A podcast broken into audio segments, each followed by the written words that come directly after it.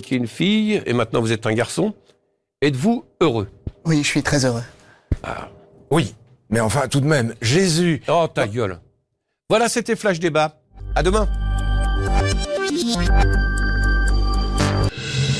Attention, l'animateur que vous allez écouter peut heurter la sensibilité des plus fragiles. Si vous ne supportez pas l'impertinence, nous vous conseillons des programmes plus adaptés comme La Maison de Mickey, Peppa Pig ou La Villa des Cœurs Brisés. vous êtes encore là On vous aura prévenu. Vous écoutez complètement culte avec Famille et son équipe de 18h à 20h sur Dynamic One.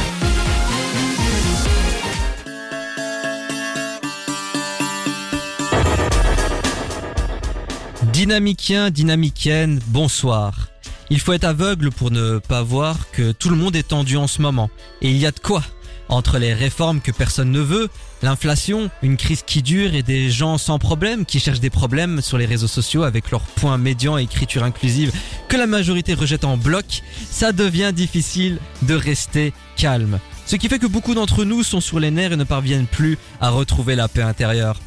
Et si on se détendait? Je sais que cela semble compliqué, mais nous allons tout de même essayer.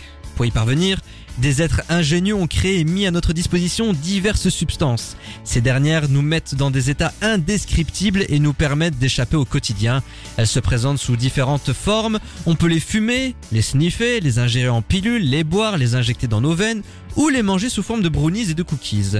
Il y en a pour tous les goûts et je sais ce que vous allez me dire. Mais c'est parfaitement illégal, savez-vous Oui, vous avez raison, sauf si on utilise le 49.3. Merci Emmanuel Macron. Selon le dictionnaire, l'addiction est une dépendance très forte à quelque chose en particulier. Alors à ce moment-là, nous sommes tous accros. Certains ne peuvent pas rester une journée sans écouter de la musique ou regarder une série. D'autres le sont au sport, à la caféine, au sucre, à la nourriture, ou pourquoi pas au sexe. C'est- moi. Mais dans les cas les plus extrêmes, certains sont dépendants aux drogues. Contrairement aux idées reçues, les substances illicites ne sont pas exclusives aux stars de la chanson, au milieu du showbiz ou aux acteurs d'Hollywood. Nous pouvons tous tomber dedans, nés le premier dans la farine. Si vous saviez le nombre d'artistes qui ont raconté leur descente aux enfers à cause de ces produits, des talents comme Jimi Hendrix, Philip Seymour Hoffman, Amy Winehouse ou encore Whitney Houston et Michael Jackson ont malheureusement succombé à leurs addictions. L'homme a toujours été fasciné par les drogues. Elles nous transforment, elles nous font voyager, elles nous ramènent vers d'autres horizons. On a l'impression de planer, on se croit invincible, on en prend pour avoir de l'inspiration. Mais en réalité, les drogues nous détruisent plus qu'elles nous font du bien. Au final, la seule chose qu'elles réalisent, c'est accélérer notre arrivée six pieds sous terre. Au fil du temps, de nombreux artistes se sont exprimés sur ce sujet. Certains étaient addicts et souhaitaient réparer leurs blessures à coups d'œuvres culturelles. D'autres voulaient sensibiliser sur leurs conséquences de manière subtile ou choquante. Les substances illicites ont été traitées de mille et une façons. Cinéma, séries, musique, télévision, photographie, peinture et j'en passe. Ce ne sont pas les représentations qui manquent. Alors ce soir, au cours d'une programmation spéciale, nous allons revenir sur le thème de la drogue et de la façon dont les substances illicites ont été dépeintes dans l'art et les médias. Alors adeptes de garrot, professionnels des seringues, sniffeurs en tout genre et utilisateurs de cuillères chauffées, installez-vous confortablement et munissez-vous de votre meilleur joint car cette émission est faite pour vous. Vous le savez, nous aimons jouer avec le double C de complètement culte, c'est la raison pour laquelle nous nous rebaptisons exceptionnellement complètement camé.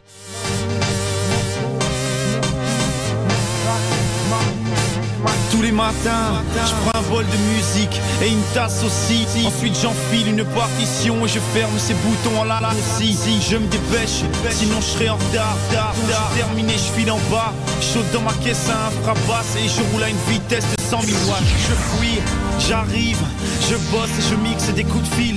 J'écris, compose et réponds à mes mails. Audi. Ensuite, je me nourris du son dans la boîte à rythme. C'est la pause, celle de midi, c'est l'heure de la mute. Ouais, c'est ma clope, mon shit, ma dose, ma weed, ma coke, mon speed, mon crack, ma musique, ma clope, mon shit, ma dose, ma weed, ma coke, mon speed, ma musique, ma clope, mon shit, ma dose, ma weed, ma coke, mon speed, mon crack, ma musique, ma mon ma dose, ma weed, ma mon speed, mon crack, ma musique.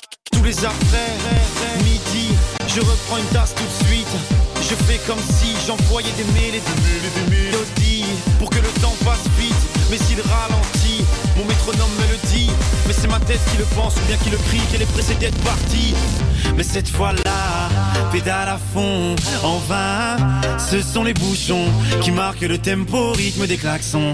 Et dans le fond, une chanson qui rappelle le silence D'un soleil en décrescendo, en crescendo demain. J'espère que je me lèverai tôt pour que j'obtienne ma dose, que je m'injecte un micro, que j'en sois accro et que j'en crève. Parce que je me lèverai tôt et je m'injecterai ma dose de micro d'overprose jusqu'à ce qu'il soit mes rêves, soit mes rêves, soit mes rêves.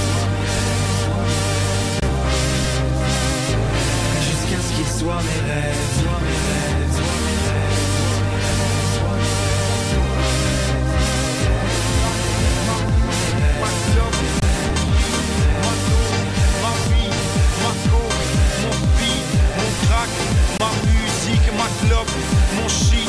ma dose, ma weed, ma coke, mon speed, mon crack, ma musique, ma clope, mon shit, ma dose, ma weed, ma coke, mon speed, mon crack, ma musique, ma clope, mon shit, ma dose, ma weed, ma coke, mon speed, mon crack, ma musique, ma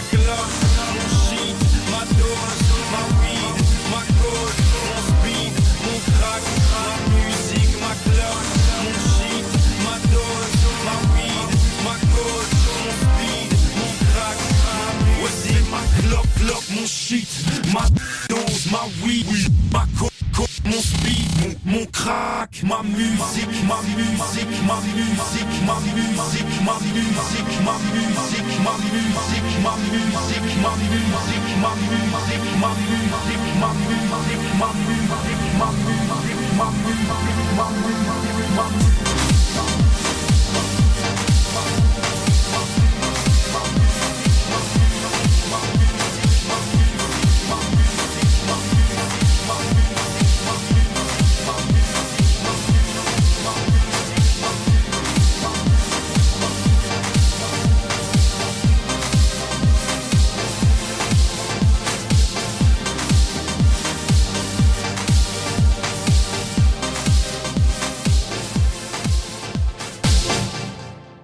Stromae avec Rail de musique, il n'y a qu'ici qu'on peut écouter ce genre de morceau. D'ailleurs, vous écoutez complètement Camé, déclinaison spéciale de complètement culte sur le thème de la drogue et clap 18e de cette nouvelle saison sur Dynamic One. Avant de commencer, permettez-moi de vous introduire de manière légale, consentie et non sexuelle ceux qui vont vous accompagner jusqu'à 20h.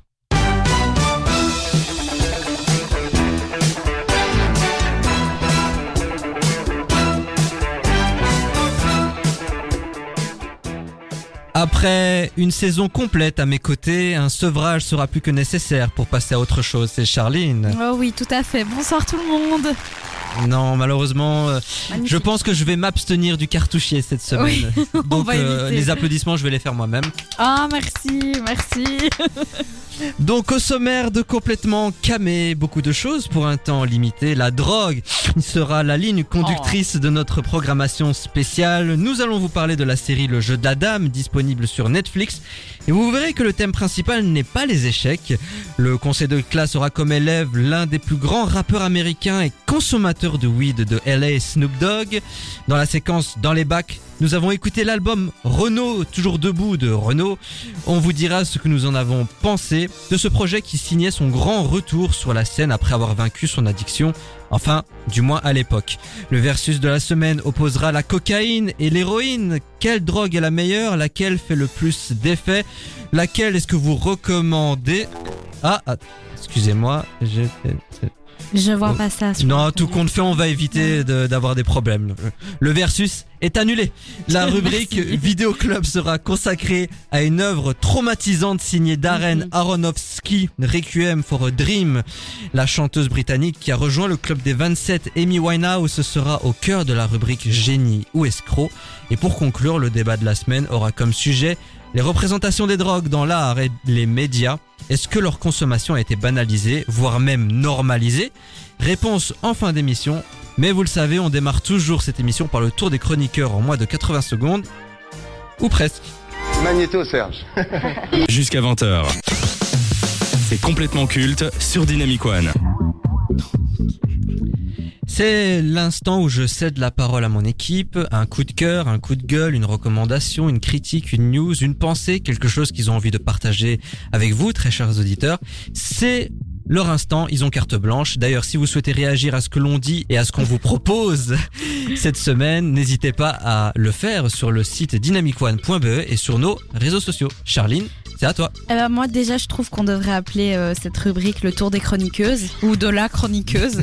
je pense que ce sera plus efficace. Ou je pense, je vais rebaptiser cela complètement Charline. Voilà. L'instant où. Charline fait ce qu'elle veut, elle dit ce qu'elle a envie. Voilà, bah, Charlie n'a pas vu grand chose cette semaine, donc elle s'est rabattue sur euh, quelque chose qui va toujours. Ah, tu euh, parles de toi à la troisième personne maintenant. Oui, oui, comme Jules César, Ouais. ça Alain Delon, moi. bonjour.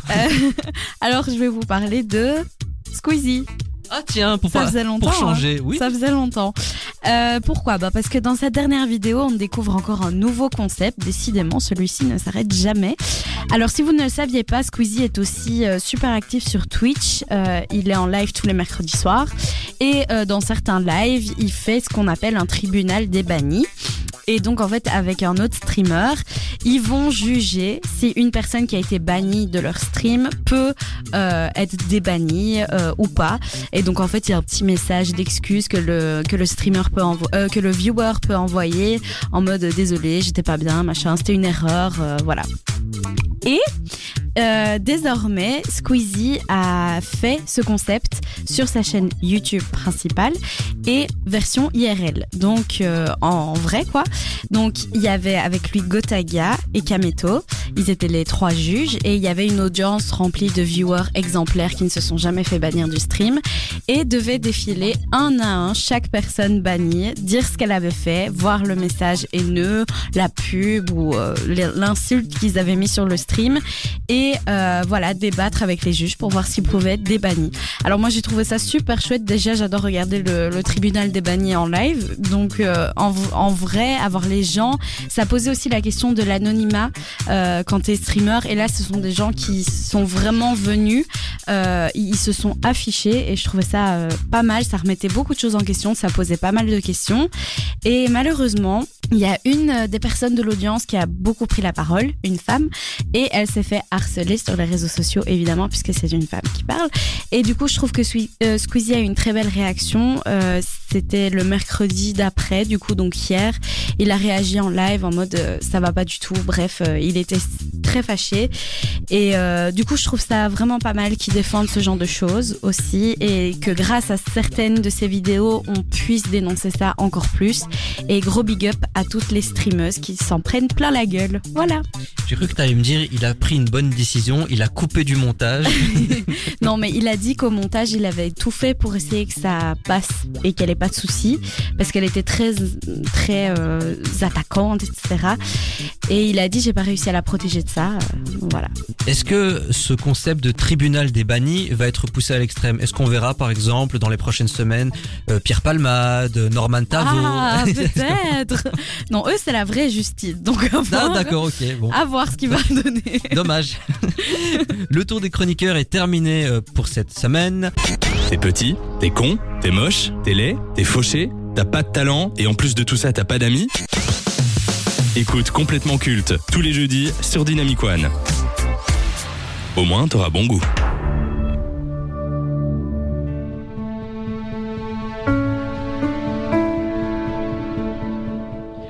Anya Taylor-Joy est l'une des actrices américaines les plus en ce moment à Hollywood.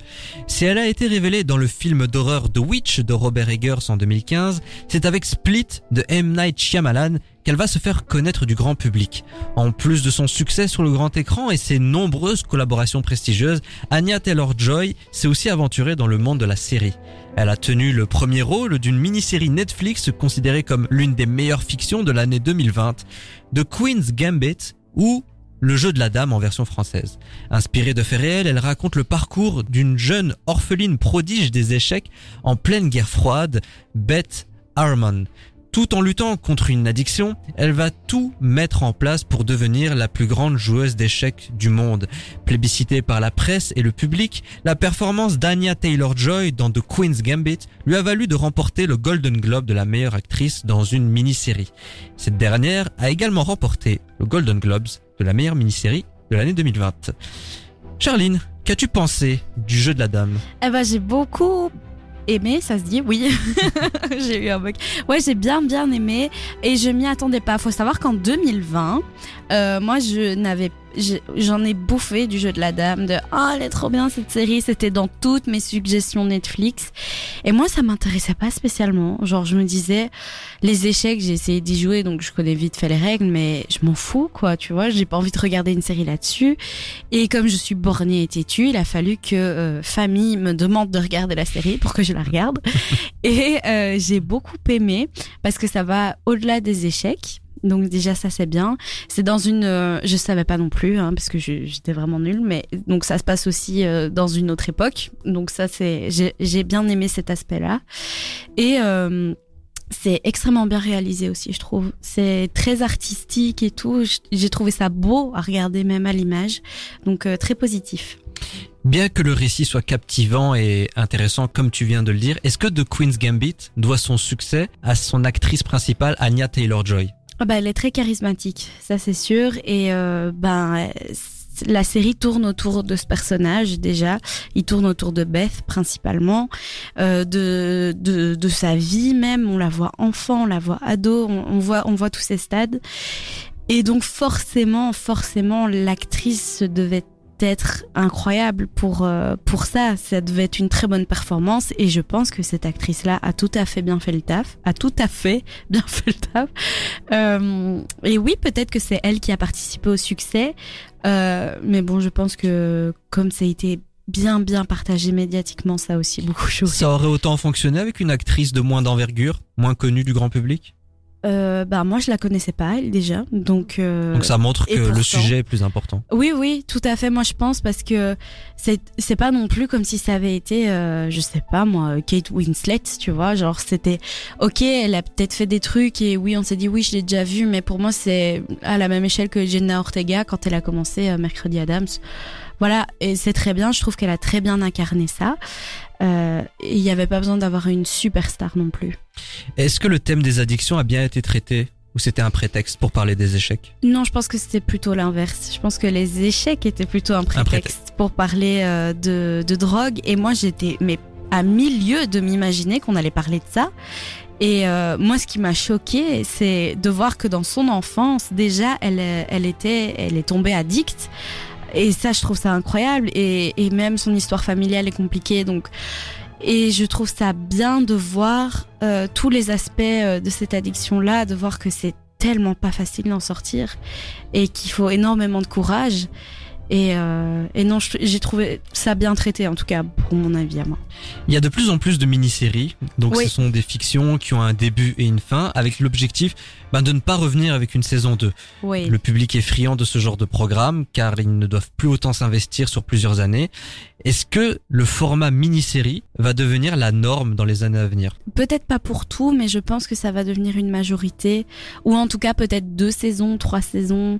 Euh, mais en tout cas, le format épisode d'une heure, ça c'est sûr que ça va devenir euh, la norme.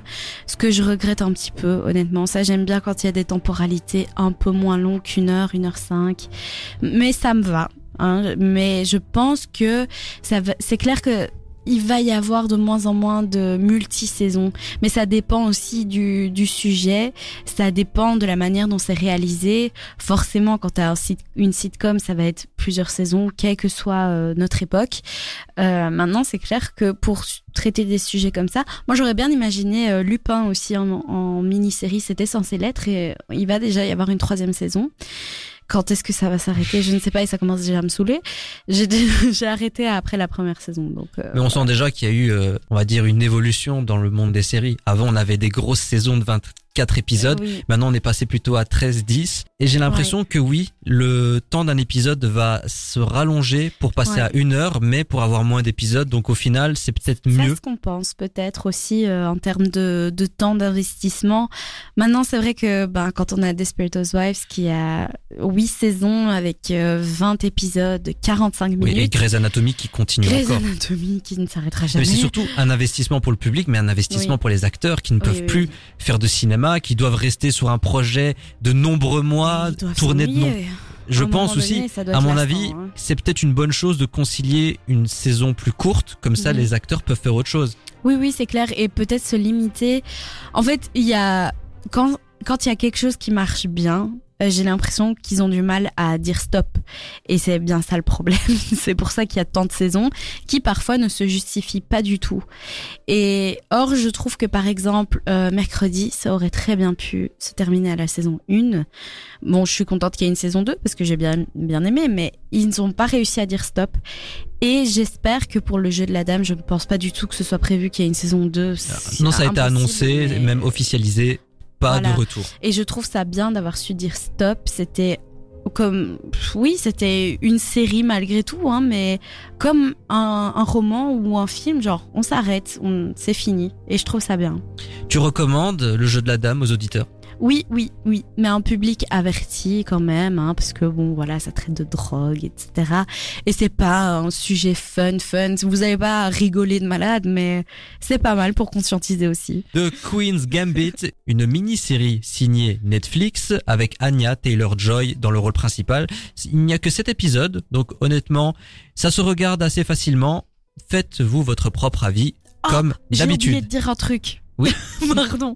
Et j'ai trouvé ça incroyable d'être dans les années 60 et de voir euh, une femme dans les années 60. Oui, je me dois de le dire, je trouvais ça hyper intéressant de voir tout ça. D'accord, tu m'as coupé pour ça. Et oui, mais regardez, Eh ben, c'est je vais couper au incroyable. montage. Non, c'est incroyable. regardez ça, je vous en prie, c'est incroyable.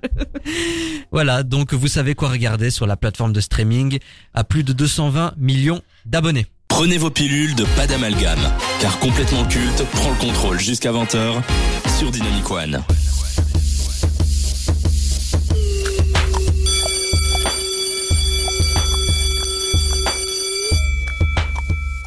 À ses débuts en 1991, il était le petit protégé de la légende et membre de NWA, Dr. Dre. Mais très vite, l'élève va montrer à son maître ce qu'il a dans le ventre, en devenant un MC respecté dans le milieu du rap West Coast.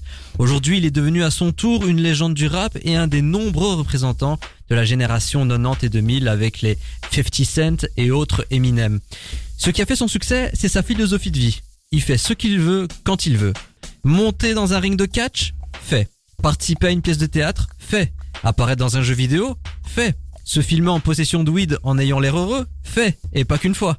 Tout peut arriver avec lui. Son influence est telle qu'il possède un nombre de featuring impressionnant avec des artistes de tous les horizons musicaux. Rappeur, acteur, auteur, producteur, animateur de télé et de radio, à 53 ans, il est très certainement l'artiste le plus complet et polyvalent de sa génération. Croyez-moi qu'il n'a pas fini de nous surprendre. Tout au long de sa carrière, il a eu plusieurs surnoms. Snoop Lion, Uncle Snoop, Snoopzilla, Dr Snoopadelic, The Dogfather, Burnane, Smooth Dog, mais tout le monde le connaît en tant que Snoop Dogg. Avant de commencer le conseil de classe, qu'évoque pour toi Snoop Dogg, Charline? Ben, la drogue. Donc on est bien dans Voilà, le c'était encore une superbe intervention de la part de Charline. Comme quoi, je fais bien mes conduites. Oui, oui, oui, oui. Ben, je trouve que c'est plus spécifiquement la weed, hein, évidemment. Je n'ai pas d'image de Snoop Dogg sans joint à la bouche, donc euh, voilà. C'est ça qui qui me fait dire ça. Euh, mais c'est pas forcément quelque chose de positif euh, selon moi. Mais voilà, pour c'est un artiste très complet, donc euh, voilà. On va commencer le conseil de classe sans plus attendre. Allez. Premier critère, la carrière. Alors il est actif depuis 1991, il a 19 albums, 127 singles, plus de 200 collaborations, 9 BO de films, il a joué dans 45 longs métrages et 23 séries télé, il a fait 19 doublages, apparitions dans 12 jeux vidéo, une pièce de théâtre, deux livres. Et au total il a vendu plus de 30 millions d'albums, ce qui fait de lui un des artistes de rap les plus vendus de tous les temps. Donc pour la carrière, combien donnes-tu Euh, J'ai mis 9 sur 10. Ah, Oui, oui, bah à, à un moment en donné, il faut être temps comment tu objectif. hein. peux mettre Oui. autre chose? Voilà, c'est ça. J'aurais pu mettre 10, mais non, quand même pas. Mais oui, euh, il- je pense que ce qui a beaucoup aidé, c'est toute sa diversification. Le fait qu'il fasse plein d'autres projets. Et ça, c'est vraiment cool. Euh, J'aime bien quand on, quand on voit ça. Parce qu'il y en a qui pourraient se contenter de rien faire, de se baigner dans leur argent, et tout- etc. Lui, il s'est quand même lancé dans plein de projets. Il, il est quand même resté actif. Actif malgré toute la weed qui aurait pu ramollir son cerveau, malgré tout. Euh, C'est quand même incroyable. Et euh, en plus, pour la longévité aussi, euh, depuis début des années 90, quand même, euh, ça fait un moment qu'il est là et qu'il est toujours là. J'ai découvert, il a incroyable. 53 ans, déjà il les fait pas, Si, quand même un peu, hein, mais oui. qu'il est là vrai. depuis 30 ans et que les Ouais. gens savent encore qui est Snoop Dogg. Bien sûr, et c'est ça qui est hyper impressionnant, c'est que ça restera euh, une icône euh, du rap. Hein, Mais on en parlera pour l'influence justement. Oui, oui, bien sûr. Oui, la chanson française. Non, mais- non, mais ça aurait peut-être eu un autre nom, mais non, c'est bien du rap. Ça restera une icône du rap et euh, aussi de cette mode euh, californienne, quoi, soleil, vibrant, etc.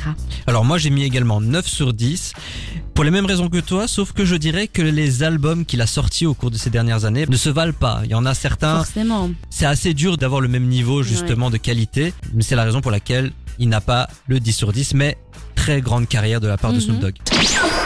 Second critère, le talent, le style, la personnalité Snoop Doggy Dogg. Charline. J'ai mis 7.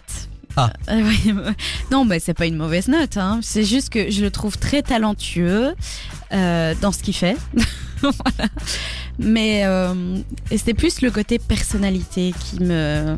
En fait, je sais pas trop quoi penser de Snoop Dogg en tant que personne euh, parce que je n'ai aucune idée de ce que de ce de ce que ce gars vaut. Et si c'était un AVC J'espère pas. non, non, vraiment, je sais pas trop quoi penser de lui euh, en termes de personnalité. Il me laisse un peu indifférente, euh, mais il est très talentueux dans ce qu'il fait et euh, il a rarement fait des flops, même si, comme tu dis, ces derniers temps, on se retrouve un peu moins bien. Mais je trouve qu'il reste quand même assez doué quand il fait des, des featuring et euh, c'est toujours un truc qu'on aime bien, c'est d'avoir un petit feat avec Snoop Dogg. Ça ajoute toujours quelque chose au son. Donc voilà, j'ai mis 7 parce que talentueux, mais je sais pas quoi penser de lui. Vraiment. Alors moi j'ai mis 8,5 sur 10. Ok. J'aime bien sa nonchalance, son côté cool, en mode Ça je m'en fous de tout. Mais c'est lui qui a initié un peu ce style-là Ouais. dans le monde du rap et euh, moi je trouve ça vraiment euh, super d'avoir ce, ce côté-là parce que quand on pense au rap, on pense évidemment au côté euh, boys in the hood, tu vois, genre très agressif, Mhm. violent. Lui, il vient de Campton, lui aussi, Ouais. de ce quartier violent, euh, pauvre, etc.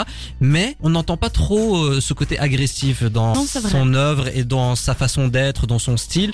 Ça change et j'apprécie ça. Jusqu'à 20h. C'est complètement culte sur Dynamic One.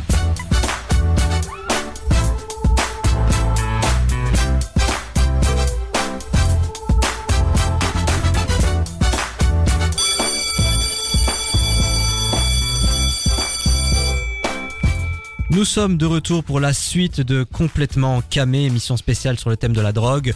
On était en train de faire le conseil de classe du rappeur Snoop Dogg. Nous l'avons déjà jugé sur sa carrière, son talent, personnalité, style. Maintenant, c'est le troisième critère, l'influence. Donc avant de commencer, quelques chiffres. C'est 80,2 millions sur Instagram, 20,9 millions sur Twitter et Facebook. Il totalise 44 millions d'abonnés. Ah oui, mais Facebook, ça compte, hein. Donc euh, une bonne influence euh, sur les réseaux sociaux et euh, en termes de récompenses, bon là j'ai même pas besoin de vous dire le nombre de récompenses que Snoop Dogg a gagné. n'est pas pour rien que c'est une Parce légende que du tu rap. ne sais pas. Oui. Voilà. Donc Charline, L'influence. Euh, J'ai mis 9 sur 10 euh, parce que... Pareil. Bah voilà, on est raccord. Euh, parce que je trouve qu'il a, euh, au-delà du fait qu'il est plein d'influenceurs, voilà, c'est très bien, euh, je, je pense qu'il a énormément euh, inspiré euh, des jeunes et euh, son style euh, particulier, enfin, il a quand même un flow lent, ce qui est pas habituel dans le rap. On s'attend toujours à des trucs rapides, etc. Et lui, il a, il a trouvé son truc de le faire en mode calme, tranquille, quoi. Enfin, un Snoop Dogg, quoi. Et je pense que ça a inspiré pas mal de jeunes rappeurs à se lancer aussi dans ce style, à se lancer dans la carrière. Et ça reste une icône pour euh, le genre musical. Donc c'est pour ça que, impossible de mettre moins que 9 sur 10, je pense, pour l'influence. Parlons de l'aspect de Snoop Euh, Dogg. oui, Alors, il moi, fume beaucoup. hein. Il ne s'est jamais caché qu'il consommait de la weed, peut-être pour avoir de la créativité, peut-être pour se détendre. Est-ce que va le fait de montrer sur les réseaux sociaux, dans les médias qu'il en consomme, euh, est-ce un problème pour toi? Moi, très personnellement, je, je n'aime pas ça. Mais en même temps, je suis à la place du gars. Si c'est ce qu'il aime faire, je, je vois pas pourquoi il se cacherait. Après, c'est de la drogue, c'est quand même mal, tu vois. de- Enfin, c'est quand même pas hyper positif euh, de se droguer, quoi. Alors, c'est hyper banalisé de fumer du cannabis, surtout en Californie, où je pense que c'est légal même en Californie de fumer de la weed. Donc, Il habite pas à LA par hasard. voilà, c'est pas une, c'est pas la même mentalité qu'ici, ça c'est sûr. Mais pour moi, la weed, ça reste de la drogue. Et du coup, est-ce que il se piquerait ouvertement à l'héroïne? Je pense pas. Donc ça veut dire que dans sa tête, c'est pas grave. Et ça envoie ce message de c'est pas grave de fumer, ça vous rend cool, tranquille, comme moi. Et c'est ça que je trouve Il dérangeant. fait de l'apologie selon toi? Pour moi, oui, malgré lui. Je pense pas que c'est son but non plus de dire aux jeunes fumer, fumer. Mais le fait de le faire et de, en mode tout va bien, tu vois, tranquille, ben forcément, ça incite pas les gens à se méfier. C'est l'éternel débat autour des artistes justement. Est-ce que les artistes sont responsables de leurs actes auprès du public ou c'est plutôt le public qui doit se responsabiliser et faire la part des choses C'est ça le problème. Euh, en soi, je pense que les artistes ont quand même une responsabilité morale. Mais voilà, ça reste des êtres humains qui ont leurs défauts, qui ont leurs problèmes et qui ont aussi euh, ben, le droit de faire ce qu'ils veulent. Franchement, je vais faire Voilà. l'avocat du diable. Je suis Snoop Dogg et j'entends un jeune dire sur les réseaux je me suis mis à fumer parce que j'ai vu Snoop Dogg le faire. Bah pardon, c'est pas mon problème. Bien sûr, c'est. C'est la faute de l'homme en général. C'est vrai. On va pas commencer à endosser la responsabilité de tous les non, maux de non, la ça terre. c'est sûr, mais est-ce qu'il a déjà fait un peu de prévention? Non, parce qu'il trouve pas ça grave. Or, je pense que, allez, on, on essaie de diminuer un maximum euh, l'image euh, des gens qui fument euh, tout court de la cigarette, hein, je parle, Euh, parce que voilà, ça a donné une mauvaise influence, alors qu'avant, bah, ça fumait de partout et ça gênait personne. Je pense que il faut pas euh, minimiser l'impact que les actes des célébrités ont sur les fans. Surtout dans le milieu le- du rap, on sait que ça fume beaucoup. Énormément. Et dans les clips, on drogue exhibe la plus. drogue, on exhibe les armes, on exhibe tout ça. Ouais. Après, c'est de la mise en scène, ça fait partie de la mythologie du rap. Oui, Est-ce que les rappeurs sont pour autant responsables de tout ce trafic? Ils sont pas responsables, Voilà. bien sûr que non, mais je pense qu'il y a quand même une responsabilité morale derrière. C'est comme. euh, c'est pratiquement dire. euh, c'est pas dire droguez-vous, mais il y a quand même l'aspect. Ils n'ont quand même jamais dit. euh, essayez de faire gaffe, les gars, tu vois. C'est ça qui m'embête. On va se rappeler de Snoop Dogg dans les années à venir Oui, oui, en oui. tant que référence euh, du rap américain. Bien sûr, oui, évidemment. Ce sera un Évidemment. des quelques noms dont on va se souvenir. Bon, pas besoin de poser la question, il est culte, Oui, bien sûr qu'il est culte. évidemment. Dernier critère de ce conseil de classe, le ressenti personnel. J'ai mis 5. Ah, je suis désolée. Mais c'est parce que, euh, en vrai, je l'aime bien. hein. Enfin, ça va. Mais je n'accroche pas. Je sais pas expliquer. Il y c'est a... pas le genre que tu écoutes. euh, Oui, bah, franchement, j'aime encore bien quand il est en featuring, mais jamais j'écouterai un album de lui complètement. Ça me fatigue. Ça, c'est sûr. Mais j'aime bien quand il fait quelques apparitions en featuring, etc. C'est agréable.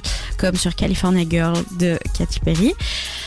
Mais hum, c'est pas un artiste que j'écouterai tout le Eh temps. ben, Snoop Dogg, contrairement Voilà. à la weed, ça fonctionne bien en petite dose. Exactement. je trouve. On peut Mais pas je trouve- mieux résumer la séquence que ça. mais c'est vrai, non Non mais c'est vrai parce que moi qui adore le rap, surtout le rap US, ouais. je ne peux pas dire que l'album en intégralité de Snoop Dogg est bon. Il y a toujours quelques morceaux excellents, mais pas en général. Snoop Dogg est excellent dans chaque featuring parce qu'il apporte son style, il apporte quelque chose de, je vais pas dire de nouveau, mais il apporte quelque chose d'identifiable. Tout à Alors fait. que dans un album, ça peut sembler long, un peu lourd.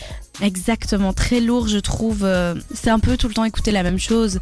Alors que s'il fait un, que s'il pop dans un son comme ça, tu dis ah il y a Snoop Dogg et t'écoutes sa partie, euh, voilà, son couplet euh, avec son style et c'est sympa. Mais tout un album non.